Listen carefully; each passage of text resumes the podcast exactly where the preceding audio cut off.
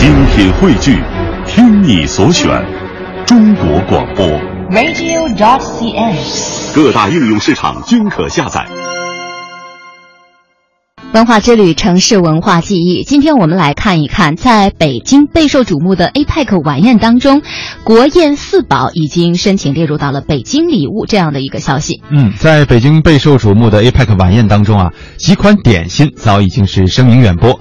晚宴结束之后呢，水立方推出了 APEC 深度游，被称为了国宴四宝的四款老北京中式点心也开始对外销售。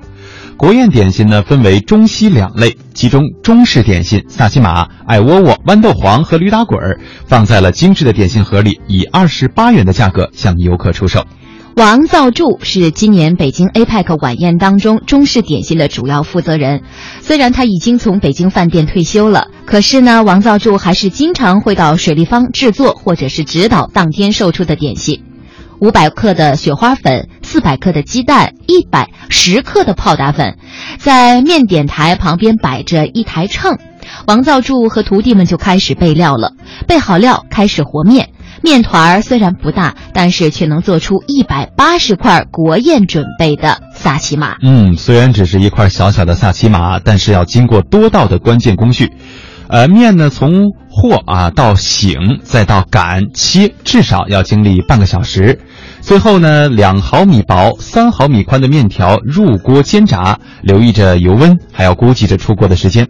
锅太小，原材料一批一批的下锅炸，每一批不仅颜色得呈现的新鲜啊、这种淡黄色，脆感也必须一致，否则呢会影响口感。王道柱说啊，你听这声儿啊，捞的时候声得倍儿脆，就八九不离十了。他呢会这个每天啊都是一边在锅里捞着这个油炸的这个面条，一边呢考量着它制作的标准。嗯，想要做出来可口的萨琪玛呢，一方面得看材料，另一方面呢还得看日积月累的手艺。在油炸的同时呢，还得熬糖。等蛋黄如薯条的这个萨琪玛雏形出锅以后，一旁的糖香也已经扑鼻而至了。王造柱用小勺捞出一滴糖，放入凉水当中，糖浆呢就会化为珠状。他捞出来捏了捏，软硬适中，那么这个糖就算是熬成了。是，呃，听起来确实挺复杂哈。嗯，虽然只是一道点心，但是用的时间呢，绝对是很多大菜的好几倍。普通啊，一道菜往往只需要几分钟就可以做出来，但现在想做这样一道点心，往往需要几个小时，甚至是一天的时间。那么这些点心呢，是来自四十位左右的师傅之手，原材料都是早早开始准备的。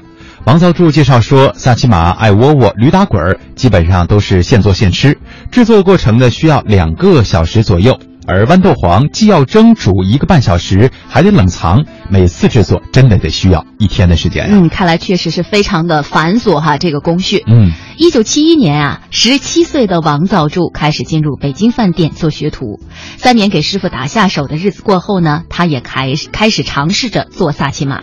他说，这四种小吃当中，我最喜欢吃萨琪玛。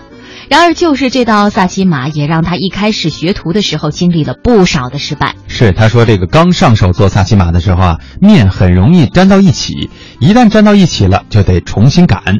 他的师傅呢是国宝级中式面点大师郭文斌，因为自己一开始擀面的水平并不高，王造柱没少受到师傅的数落，只能等到下班的时候继续苦练。